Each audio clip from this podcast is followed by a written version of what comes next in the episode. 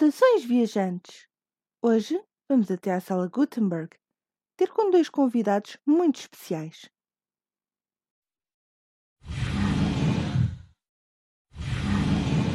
Hoje temos connosco a Cláudia Teixeira, coordenadora de comunicação da saída de emergência, e também o fundador e editor da saída de emergência, Luís Corte Real. Muito bem-vindos. Obrigada, Cátia, obrigada. Obrigado.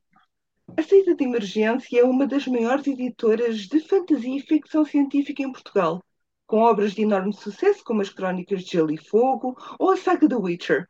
Muitos parabéns por estes 20 anos e que contem muitos mais porque os, os vossos leitores precisam desta, dos vossos livros.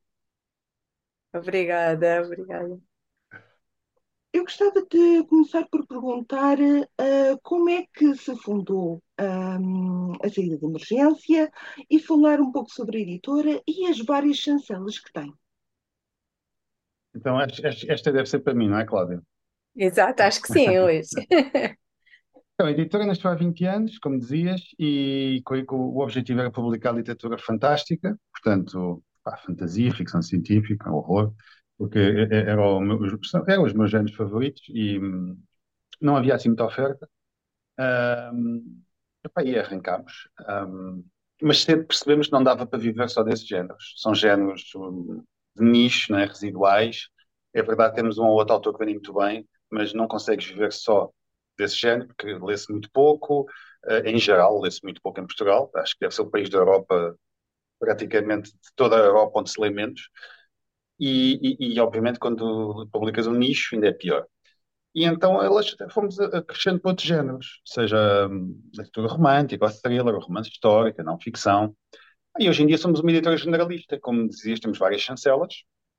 Atualmente temos três chancelas, e acho que são mais do que suficientes, que é a série de emergência, a chancela mãe, onde, onde publicamos uh, tudo um pouco, mas fundamentalmente romance histórico, thriller, uh, alguma há, algum, eu tenho a coleção Bang lá, onde tem toda a literatura fantástica. Conheces bem a coleção Bang, não é? Já com 300 e tal títulos. A, que está associado o Festival Bang, o Bangcast, a revista Bang e todos esses, esses, esses spin-offs. E depois temos a Chadas 5 e a Desassega. A Chadas 5, uma chancela um pouco mais feminina, literatura mais romântica, alguma não ficção uh, mais dedicada ao público feminino. Aliás, o público feminino acaba por, uh, por ser a, a, a, grande fatia em todas as chancelas, praticamente, não é só, não é só na, na Chadas 5. E depois a desassegue para a não ficção, biografias, política, um, livros de história, livros de antropologia, livros de ciência, um, um pouco de autoajuda também, um pouco de tudo.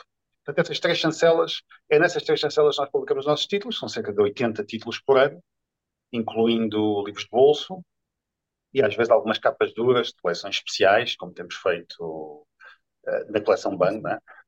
e pronto, nesses 20 anos tem sido essa a nossa história. Eu vou agora incidir, se calhar, um bocadinho na coleção Bang, um, porque continua a trazer inúmeros nomes uh, grandes de ficção científica e de fantasia para Portugal. Qual é que é, como é que sentes a reação do público a esta coleção? Olha, hum, há muita gente que cresceu a ler, porque com 20 anos, não é? Tens, muita gente que cresceu e que diz que cresceu a ler os livros da coleção, uh, alguns autores que até já nem publicamos, porque ou já publicámos a obra toda, ou já os publicámos há muitos anos e hoje em dia até já estão descatalogados. Uh, muitas pessoas descobriram o primeiro livro de fantasia que leram, porque foi, foi o A Guerra dos Tronos, por causa da série de televisão ou os primeiros livros de ficção científica, os clássicos, o Asimov, o Arthur C. Clarke, o Douglas Adams, uh, uh, o Ray, Ray Bradbury.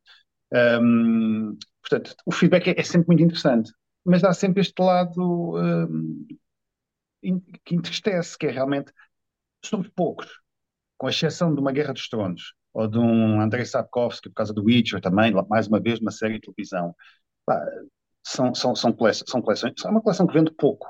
Okay? Uh, se nós reimprimimos um livro, é uma maravilha. Portanto, tem esse, é uma coleção mesmo feita por paixão, por gosto, porque como negócio, um, ehm, por isso é que as outras editoras não têm coleções de literatura fantástica, porque como negócio não é uma ideia inteligente. Nós fazemos porque gostamos muito.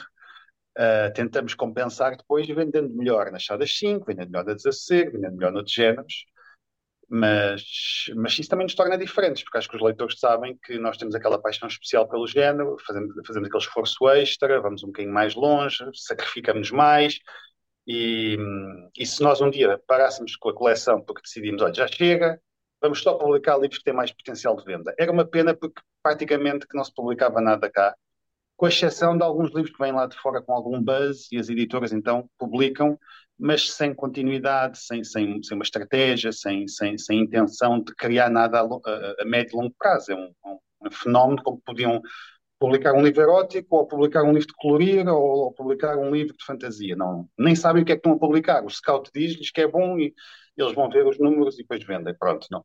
E nós gostamos, nós lemos, nós sabemos o que é que estamos a fazer.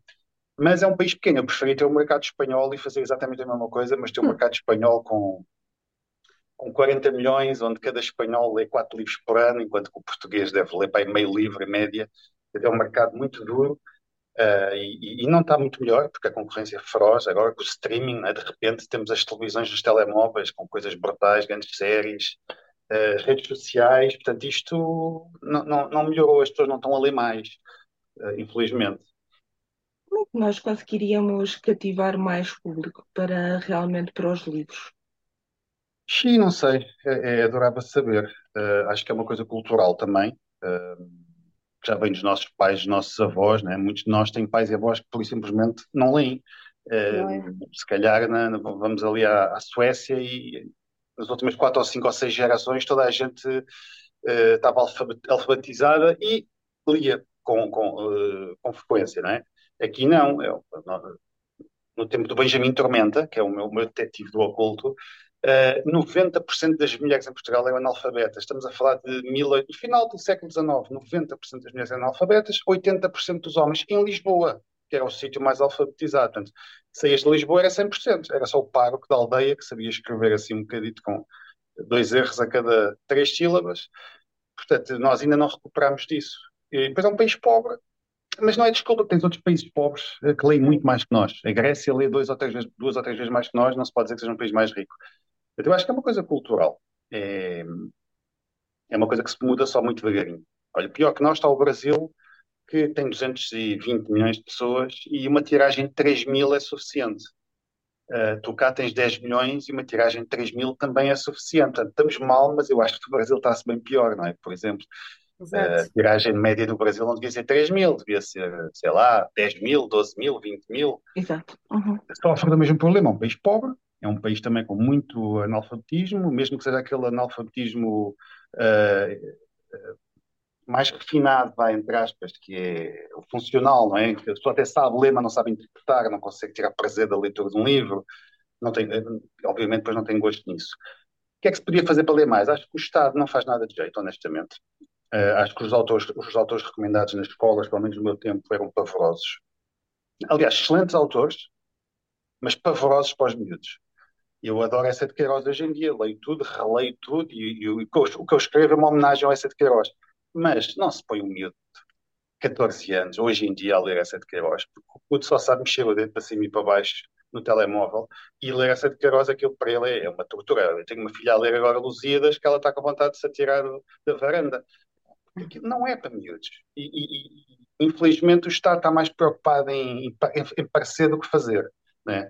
E então eh, põe os miúdos a ler coisas que não lhes interessam, que não lhes diz nada, que estão absolutamente datadas, que não são para a idade deles, porque os miúdos, apesar de serem muito inteligentes e muito perspicazes, são muito infantis hoje em dia, não têm aquela complexidade mental que nós, nós tínhamos e que os nossos pais tinham. A gente ouve entrevistas de pessoal que lia Moby Dick aos 12 anos. Tu as dás o Moby Dick aos 12 anos, eles não passam do prefácio e já têm dor de cabeça. Não dá. Pá.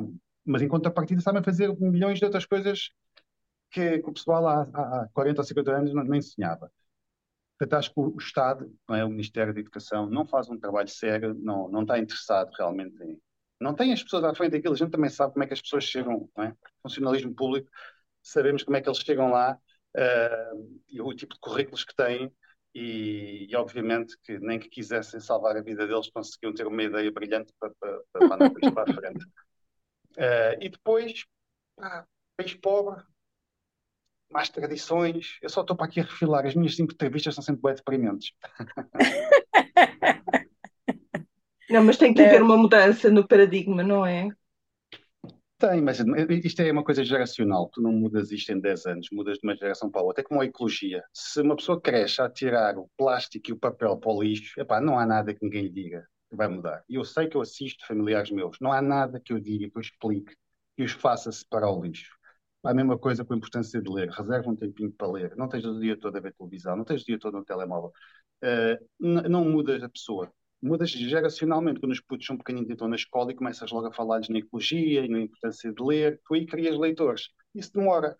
Eh, como cá, nunca há estratégias assim a longo prazo. As coisas não mudam, pronto, e se for preciso, lê-se cada vez menos, mas compram-se cada vez mais iPhones, lê-se cada vez menos, mas toda a gente tem Netflix em casa, e Amazon, e Disney Plus, e não, e, não sei onde é que tem tempo para ver tantos milhões de séries, mas depois dizem que não tem tempo para ler. Eu nunca vi ninguém que diz que não gosta de ler. Normalmente a desculpa é eu não tenho tempo para ler. eu tenho quatro filhos, dois ou três negócios, montes de dores de cabeça, montes de dores de cabeça, com pandemias e confirmo, com, confirmo.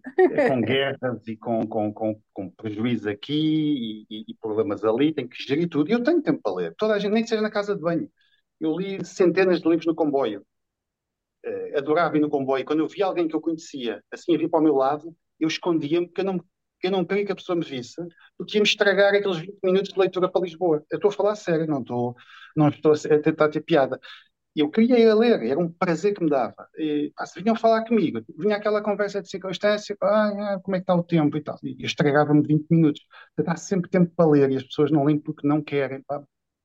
Nós e tu faz ter uma coisa. Desculpa só te interromper, Luís. Não, porque tu falaste uma coisa que eu acho que tem muito a ver. Acho que a leitura tem muito a ver com o exemplo o exemplo que as pessoas assistem em casa.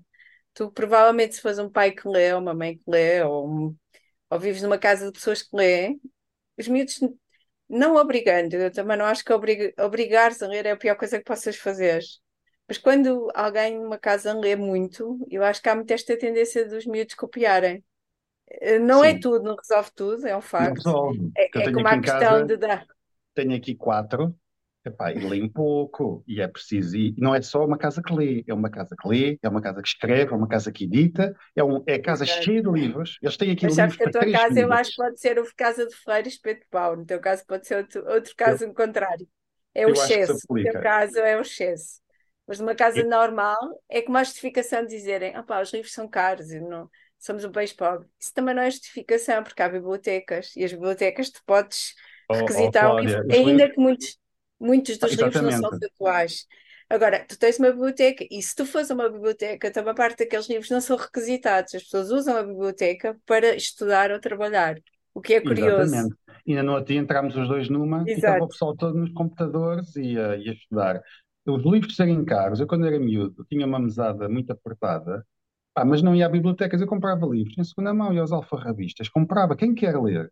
Consegue livros baratos, as próprias livrarias estão cheias de descontos, livros a 5 euros, os supermercados. Isso é desculpa. O livro é caro, é desculpa número 2. Primeiro vem a não tenho tempo.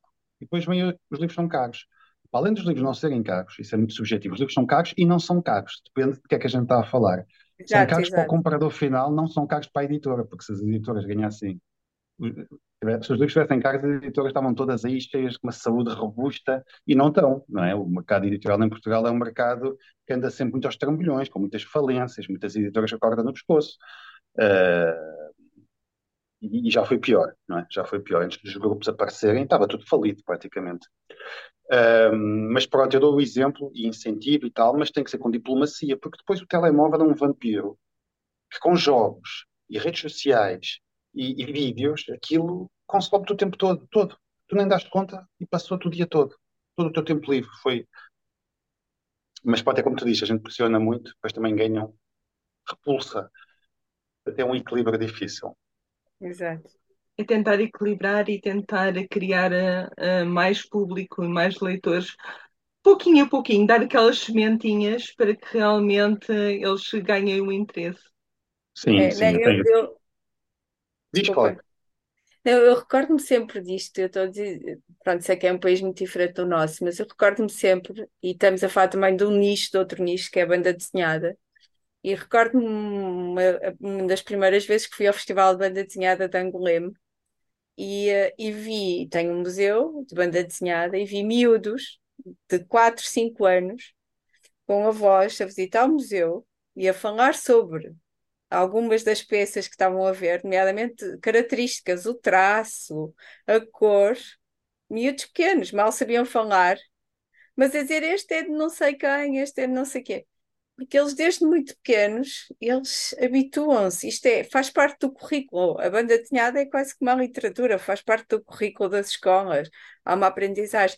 Eu pergunto-me, tenho três filhos, e, e eu não me recordo na primária dos professores incentivarem os miúdos a uma leitura que não seja aquela leitura chapa 5 da escola, recomendado, e que muitas vezes, como o Luís disse, não é adaptado sequer para eles.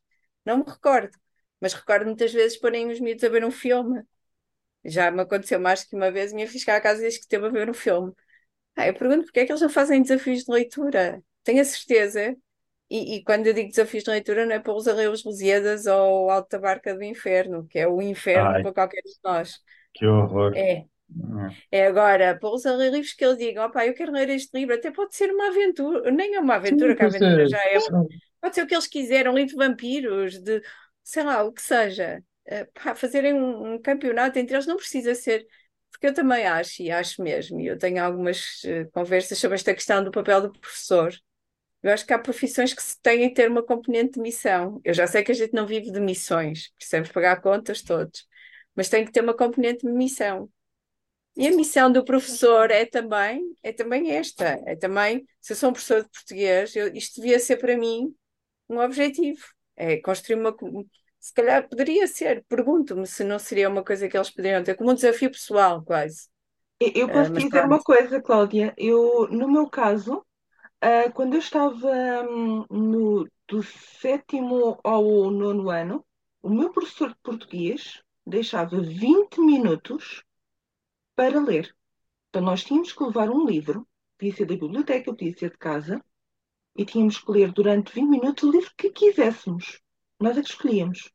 Eu posso dizer que foi no oitavo ano, estava quase a turma toda a ler Tolkien. Estava Mas... tudo a ler o Hobbit. Foi incrível. E não é o máximo, e não é o máximo. Não, eu dou-te um exemplo. No sétimo ano, nunca mais te esqueci disto. Uh, no sétimo ano, eu tinha uma professora portuguesa que não seguia o programa e provavelmente deve ter sido penalizada por isso, não faço a mínima ideia. Mas punha-nos a ler livros que não vinham no programa de alguns autores como essa, As Minas de Salomão, foi o que lemos.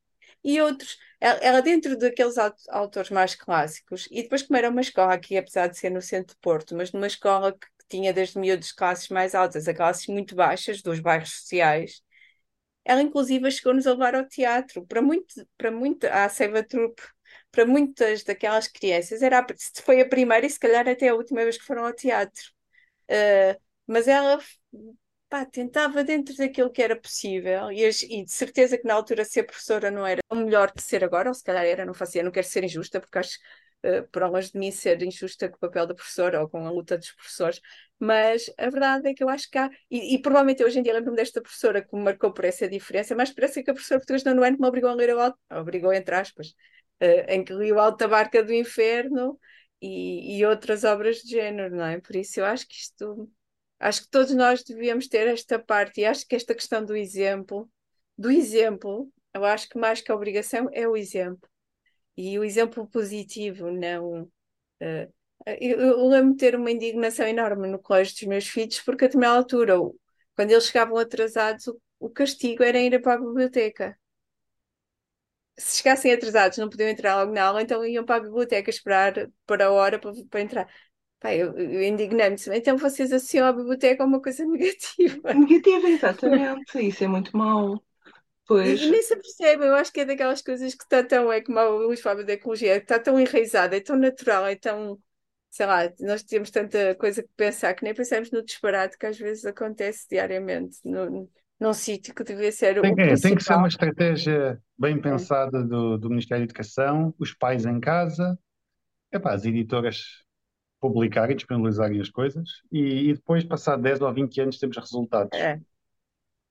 É como a, é como a arte. Eu, eu, há um livro que se chama Educar, Educar eh, pela Arte, ou qualquer coisa assim, não me recordo agora o nome correto. Sei lá, é muito difícil as pessoas quando dizem, ah, as pessoas não vão ao teatro, as pessoas. Eu também percebo, porque as pessoas não sabem o que é que se está a passar ali em cima, muitas vezes.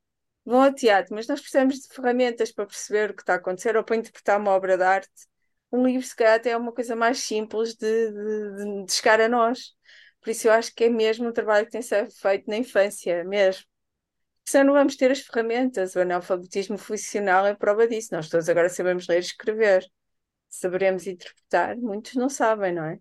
E aquela ilusão, às vezes, que lemos obras menores para evoluirmos para obras maiores, também não sei se será assim tão, tão simples, não sei. Mas pronto, já estou aqui, uma conversa Não, mas é, é, é realmente importante essa situação do exemplo e de realmente haverem outras medidas por parte do Ministério para que consigam dar às crianças cada vez mais cedo obras que realmente sejam apelativas para elas. Porque há obras que não são de todo apelativas e tudo bem, têm que ser dadas, eu compreendo, no entanto, se calhar começar com algo que seja apelativo para a criança, para depois ir crescendo, porque senão a criança vai sempre associar a, a literatura a algo que é uma seca. Pronto, é, o primeiro contacto com a literatura tem que ser interessante e, e, e criar, o, entre, entre aspas, o, o, hábito, pronto. E depois é a própria criança que quer ler porque gosta da experiência. Não é fácil, porque há muita, muita oferta. Né? No nosso tempo a gente ou ia para a rua brincar ou lia televisão era só, só havia desenhos animados para o fim de semana de manhã. Agora, tu tens canais de 24 horas de desenhos animados, não é um canal, são vários. E depois tens todas as outras alternativas. Portanto, ler perdeu o seu papel central na, no mundo da, da, do entretenimento e da, do passatempo. Uh, pronto, olha, não há nada a fazer nesse aspecto. E, e nesse aspecto, como é que conseguem, uh, como é que fazem o vosso processo de escolha de novas obras que também vão cativar o, o vosso público e, se calhar, novo público para a saída de emergência? Como é que vocês fazem a escolha das obras para o vosso catálogo? Olha, eu queria dizer que nós procuramos apenas os melhores livros dos melhores autores. Vamos dar a resposta politicamente correta. Procuramos os melhores livros dos melhores autores para serem publicados com a melhor capa e na melhor altura do ano. Só que isso é tudo preto, obviamente. Uh, a gente, por um lado, tenta ter bons livros, uh, porque temos orgulho no nosso catálogo e, e gostamos de ter bons autores. Ah, por outro lado, tens de publicar o que vende, senão vais à falência. E o que vende, muitas vezes, é o que está mais mal escrito e, e, e o que não tem um átomo de originalidade. Aliás, muitas vezes está mesmo mal escrito. É custoso de ler. Está nos tops todos os dias. Eu não te vou dizer nomes, mas se eu for ao top, eu vejo lá coisas de autores portugueses que são ilegíveis, tão mal, mas vendem 20 e 30 mil. E autores estrangeiros, às vezes, são nossos autores, que nós temos vergonha de os publicar, mas precisamos daquelas vendas. Uh, isto, é, isto é transversal a todas as editoras. Se algum editor disser ao contrário, está-te está a mentir, para parecer bem, é pá, mas qualquer pessoa com dois dedos de testa sabe que ele está a mentir e vai dizer, é pá, grande aldrabão que tu me saíste. É claro que há uma outra editora que, epá, tem catálogos realmente não tem assim lixo, não tem. Pronto, não sei como é que estão financeiramente, se calhar lutam todos os dias para pagar as contas. Uh, mas, regra geral, o top, então o top, top 10, top 20, tem muitos bons livros, epá, mas tem muito lixo. Lixo. Eu já aqui alguns livros nós fomos ao top que eu não os consegui ler, de tão maus que eram. Mas recebemos imensos e-mails, pessoal maravilhado, de maravilha, likes, partilham, ah, mas Portanto, não tem nada a ver a qualidade com as vendas, é, preciso, é, é, é aí que eu queria chegar, foi uma grande volta para dizer isso. A qualidade não tem nada a ver com as vendas, mas a, a editora tem que vender. Portanto, é um equilíbrio, ok? Coisas boas que te orgulhas, coisas que não te orgulhas, mas que tens que publicar. Não publicas tu, publica o outro, um grupo internacional, um grupo português, ou outra editora qualquer publica, depois ficam eles com as vendas. Um, em Portugal as tiragens são pequenas, sabe? Portanto, tu tens muitos custos fixos é, que tu só consegues uh, abater, ao fim e ao cabo, recuperar com, com tiragens altas. E as tiragens altas não existem. Uh, portanto, o que tens que fazer é lutar para teres uma reimpressão. Imprimes, imprimes 2 ou 3 mil e depois, se reimprimires, sim, o livro finalmente vai te dar lucro. Se não reimprimires, se calhar vais perder dinheiro com o livro. A editora, se não tivesse publicado o livro, tinha mais dinheiro na conta bancária no final do ano. Isso acontece muitas vezes. E... Olha, mas, mas, vamos, mas se calhar não respondi à tua pergunta muito rapidamente. Uh, nós trabalhamos com Scout, nos faz sugestões de coisas lá fora que não saíram. Nós estamos atentos aos tops estrangeiros, nós estamos atentos às, às tendências. Olha, agora está-se a vender feiticeiros por causa do Harry Potter. Então, nós ainda não existíamos na altura, mas durante cinco ou seis anos não se publicava outra coisa. Mas isso até se sentiu mais que o Código da Vinci. Durante cinco anos, estrelas religiosas do Vaticano eram aos pontapés, até, até, até autores portugueses. Não é? Foi assim que nasceu José Rodrigues dos Santos, foi a fazer um, spin-offs do, do, do Código da Vinci. Depois veio a moda dos vampiros e nós vendemos dezenas de milhares de livros de vampiros à conta dessa moda. Depois veio os Jogos da Fome, as distopias, veio a fantasia épica com o Senhor dos Anéis, a Guerra dos Tronos, depois vieram os livros de colorir, depois vieram os livros eróticos. Vendemos dezenas de milhares de livros eróticos. Estas modas são boas porque puxam pelas vendas e tu, e tu consegues mais ou menos perceber ok, isto é um género agora que vai vender bem, deixa-me cá escolher bem um título, fazer uma boa capa, fazer uma boa comunicação e isto vai correr bem. Quando não há modas, Agora, por exemplo, Young Adult está a ter vendas interessantes, mas nem todo, ok? Por cada, 10, por cada livro que vende bem, tens 10 que vendem mal. É preciso também ter sorte, é preciso às vezes uh, apanhar uh, um, fenómeno do TikTok, qualquer coisa que não tens, não tens qualquer mérito, não, não dependeu do teu trabalho, mas que aconteceu. Pai, tu tiveste a sorte de comprar aquele autor antes, nem sabias que aquilo ia acontecer. A partir do momento em que acontece, são 10 cães a um osso. Todos os editores tentam comprar, não é? Uh, até assim, é uma grande confusão que, que mistura talento com sorte. Não sei se, Luís, se não queres explicar o que é um scout, não sei se as pessoas todas sabem o que é um scout, não ah, sei. pois é. Nós temos um episódio no Bancast em que entrevistamos um scout. Um scout é uma espécie de um, de um, de um batedor que anda à procura de, de fenómenos futuros, livros que vão vender bem, livros que se eventualmente se adaptam ao nosso mercado, se nós, nós dissemos ao scout o que é que procuramos, ele vai à procura. Claro que é um, é um jogo de, de, de é como cá diz uma, uma vidente para te adivinhar o que, é que, o que é que vai acontecer para o ano que vem, percebes? É tudo especulação, é tudo uma bola de cristal que funciona de vez em quando, percebes? Olha, o meu cão quer participar na, quer participar no, no, podcast e ele está indignado que ele não gosta de scouts, estás a ver? e, e, por exemplo, os scouts, uh, vocês agora têm duas obras que, que, realmente tiveram um grande impacto no TikTok e no Book Media, em geral, como A Viva de Ferro, de, de Shiran, e o Guild. Um, inclusivamente Shirano veio cá com, na, na Comic Con, vocês conseguiram trazê-la. Um, como é que foi realmente conseguir esses títulos? Os títulos? Uh, como é que Olha, foi conseguir trazê-los?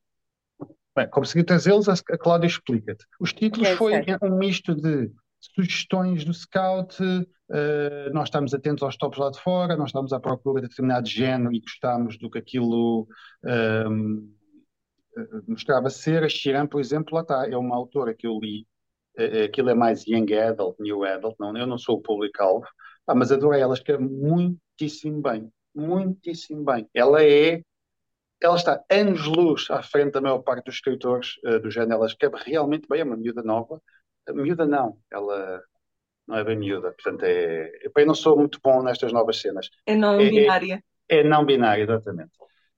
Um, mas pronto, escreve muitíssimo bem. E olha, ele concorda, Boris. Ele chama-se Boris. Uh, e depois qual foi a outra que tu perguntaste? O Guild. Sim.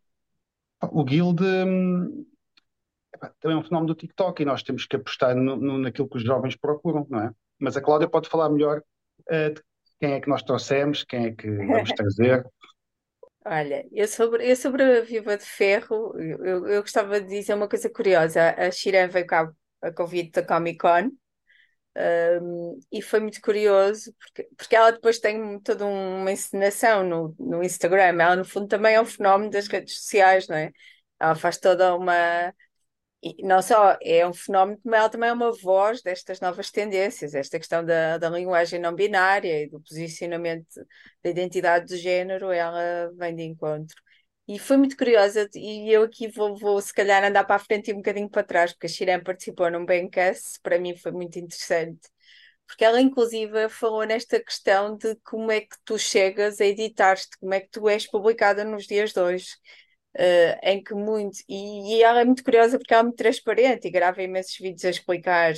Uh, pronto, ela faz muita pesquisa, ela adora história, uh, passou muito tempo a, a, a, pesquisar sobre este livro, que trata de uma, de, de, de, de uma imperatriz, uma mulher que não é propriamente uma, é, é quase uma vilã, mas curiosamente ela fala de uma coisa no bem que é essa, ela abordou este tema do, dos fenómenos, de como é que um autor se publica e também ao mesmo tempo como é que um autor chega a uma, uma editora e também de, da perversão que é este momento que estamos a viver editorialmente, que é ela quando chega à editora ela teve alguma resistência, não é?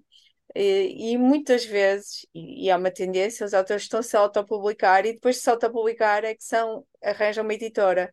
E muitos editores nos dias que correm, inclusive perguntam-lhes se eles quantos seguidores têm, uh, porque isso agora também faz parte, é uma das componentes na, na decisão de publicação ou não. Pronto. Inclusive, nós íamos publicar este ano um novo livro da Xiré, que está com enorme expectativa, e, uh, e que foi atrasado porque porque a Shireen decidiu tomar as rédeas da edição e provavelmente viste esse vídeo muito engraçado em que ela assume isso mesmo. No primeiro, Sim. de certa forma, foi editado e ela não gostou da forma como foi editado e que desta vez ela quer que o livro tenha, tenha ter o controle criativo da obra, que me parece parece muito bem, até porque melhor que ninguém ela saberá o que, qual é o rumo que quer dar à história. Por isso, em relação ao Guild, uh, se calhar misturo agora um bocadinho esta questão do Guild, como o Luís falou, foi, foi o Luís eh, e a equipa editorial fazem este trabalho de pesquisa bastante intenso destas plataformas, do Goodreads, ou Scouts, ou o que seja, ou TikTok, uh, que era já um fenómeno, e, e, e, tu saberás, e sei que tu frequentas as redes, e sabes que eles, inclusive os Instagrammers, o book, a comunidade do, do Instagram, muitas vezes identifica a editora pedindo-lhe para publicar determinadas obras. O Guild não sei se esteve nessa lista, mas era uma daquelas obras que havia enorme expectativa. Mas eu muitas vezes, e, e nós fizemos um trabalho muito intenso, inclusive com, com, com Instagramers, como é o caso de Algodão Doce para o Cérebro, que nos ajudou nesta promoção do Guild, para além de giveaways e reviews, entrevistas que vão ser na revista Bang, que vai sair agora uh, que também tu conheces bem, tenho a certeza.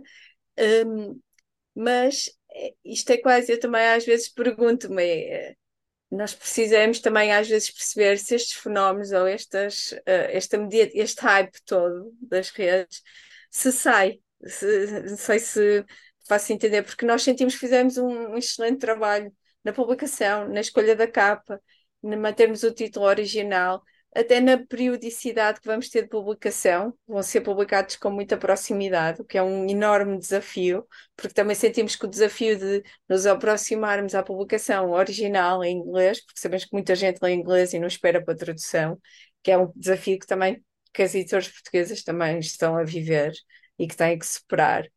Uh, mas depois os resultados às vezes não são aquilo que nós esperamos. Uh, e, e, é como o Luís diz, nós o desafio é sempre fazer uma reimpressão, e eu aqui faço uma analogia ao, ao, ao, que diz o Gordon Ramsay sobre os restaurantes, só se tem lucro quando se serve uma segunda mesa. A primeira mesa não, não, não dá lucro, só quando fazes uma segunda, uma segunda volta às mesas é que tu tens lucro, e aqui é, é como aos livros, só quando fazes uma rendição e, e, é quase também como na imprensa tradicional. Eh, antigamente, quando a imprensa tradicional tinha um peso muito significativo, tinhas autores que vinham com dossiês de imprensa gigantes, críticas maravilhosas, mas depois isso não se reflete nas vendas, não é? Por isso estes fenómenos TikTok são muito atrativos e muito apelativos e nós queremos também estar nessa onda, estamos, mas e tentamos fazer melhor trabalho, nós tentamos, e tu sabes, uma proximidade enorme com as pessoas, com os nossos leitores, estamos sempre muito atentos ao, ao que nos sugerem, tentamos que não falhar nas sugestões que nos fazem, nas tendências e tudo isso, mas depois há aqui, uma, há aqui um momento que é entre aquilo que nós fazemos e aquilo que mediaticamente parece, mas depois tem que se refletir em vendas. E nem sempre este, este, este, este fosso é, é tapado e a gente consegue que isto tenha resultados. Mas pronto, são duas autoras, tanto a Raven, que, por exemplo, no caso de Guild, temos a certeza que vai ser um, uma autora que vai crescer, que é uma série que, cresce. O primeiro título sabemos, já sabíamos que ia ser mais difícil, mas depois vai crescer. A Viúva de Ferro teve assim um hype mediático Uh, e, e, e, temos muita, porque achamos que é uma daquelas autoras que vai ter uma longa vida mas, mas pronto, isto existe sempre um grande esforço da, da editora. Nós somos quase como os produtores, como os produtores que aparecem a reclamar da CAP. Está tudo sobre o editor e às vezes não é, não é fácil. E pronto, não sei se eu respondi ao que tu querias, mas pronto. Sim, perfeitamente, Cláudia, eu agradeço. E realmente, aquela situação dos números, quando falaste, ah, quantos números é que, é que tem? Isso acontece cada vez mais, seja na música, seja os, um, os atores estão a passar muito por isso. Um... Sim, eu não sei se te recordas, inclusive ainda há pouco tempo, não sei se te recordas desta questão, não me lembro com quem foi, mas foi da revista de Expresso, uma entrevista a uma atriz que ela disse que foi escolhida para ser protagonista porque era que tinha muitos seguidores no Instagram. Exatamente, sim, sim. Uh, é uma das coisas que agora acontece em alguns castings, não são todos, felizmente, mas em alguns castings se perguntam, sim. E é, um, o talento fica de um lado e o número de seguidores é que, é que tem Exato. primazia. Não percam para a semana a continuação desta incrível conversa. Até já!